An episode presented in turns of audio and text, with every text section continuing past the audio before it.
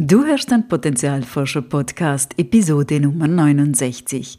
In dieser Folge geht es um den kleinen großen Unterschied zwischen Loslassen und Heilen, wann Loslassen Druck erzeugt und was Heilen mit Schmerz zu tun hat. Willkommen beim Potenzialforscher Podcast für mehr Freude, Erfüllung und Sinn im Leben. Ich bin dein Potenzialforscher Coach Christina Schaka.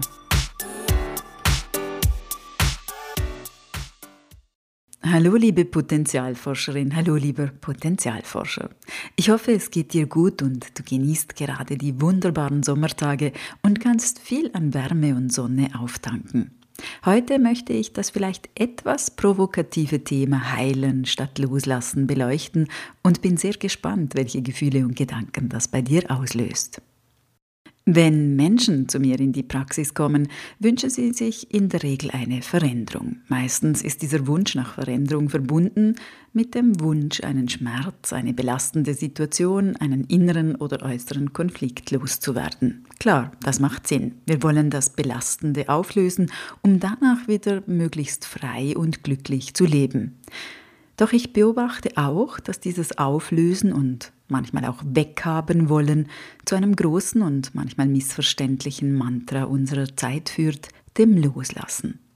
Denn, so die Idee, wer loslässt, ist gelassen, steht drüber, lässt sich nicht so schnell aus der Bahn werfen und hat alles im Griff. Meistens ist das aber nicht loslassen. Dieses im Griff haben drückt das eigentlich ja schon aus sondern das ist Verdrängen. Auch wenn Loslassen nichts Schlechtes ist, sondern sehr hilfreich, hat es auch diese anderen Seiten, die wir zu wenig beachten. Loslassen macht nämlich oft Druck in uns und das führt keineswegs zum Loslassen, sondern zu noch mehr Druck und in der Regel zu einem schnelleren Drehen des Gedankenkarussells in unserem Kopf. Wenn wir einen Gedanken, einen Menschen, eine Situation entgegen unserem Wunsch nicht loslassen können, dann meinen wir, wir seien unfähig. Etwas stimme nicht mit uns, wir müssten das doch können als entwickelte und reflektierte spirituelle Menschen.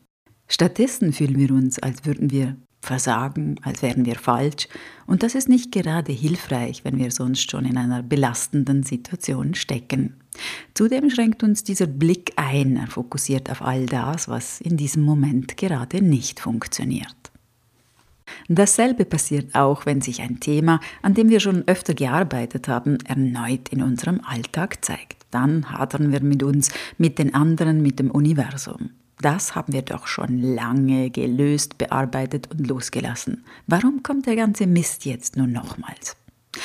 Wir wollen diesen Mist nicht mehr, damit sind wir schließlich durch, also endgültig weg damit, für immer. Und auch das ist kein echtes Loslassen, sondern Wegdrängen. Es gibt natürlich auch eine andere Qualität von Loslassen.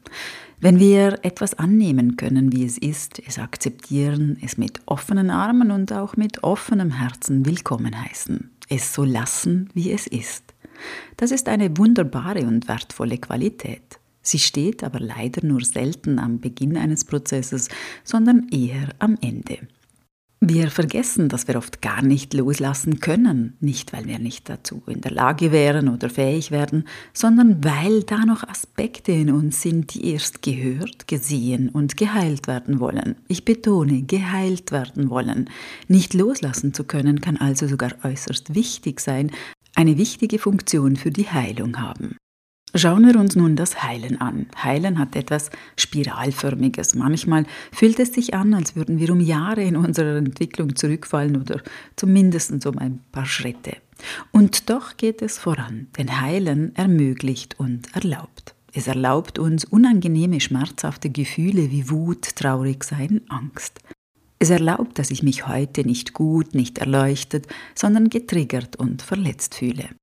Heilen erlaubt in Kontakt mit unseren verletzten Anteilen zu kommen. Verletzte Anteile in uns wollen nicht losgelassen werden, davor fürchten sie sich sogar, nämlich erneut im Stich gelassen zu werden. Diese Anteile wollen im Gegenteil, die wollen gesehen werden, integriert werden, sie wollen umsorgt werden. Heilung erlaubt nicht den linearen Weg und öffnet damit den Raum, unsere verletzten Anteile kennenzulernen, ganz allmählich, Schritt für Schritt, ihre Botschaft wahrzunehmen und mit der Zeit zu spüren, welchen Schmerz sie haben und was sie brauchen. Das ermöglicht uns, sie zu nähren, sie fürsorglich zu pflegen und irgendwann zu integrieren. Dabei müssen wir nichts loslassen oder wegdrängen. Loslassen folgt dann eher natürlich im Prozess des Heilens.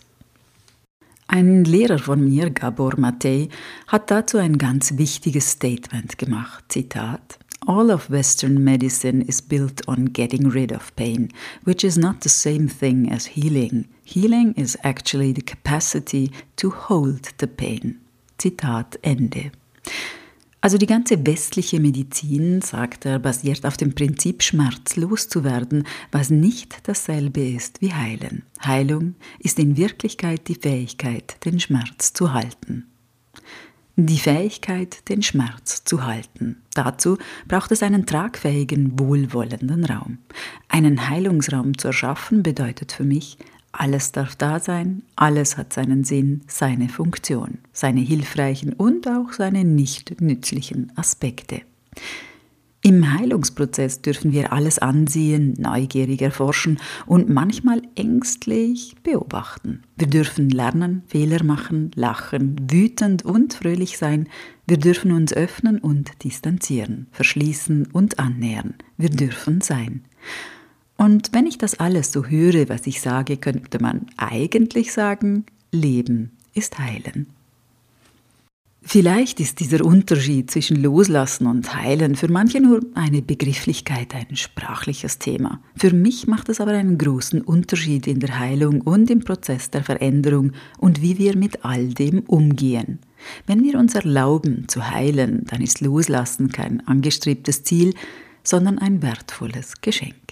In diesem Sinne wünsche ich dir von Herzen ganz viel Raum für deine Heilung und all die schönen Geschenke, die dabei entstehen dürfen. Alles Liebe, deine Christina.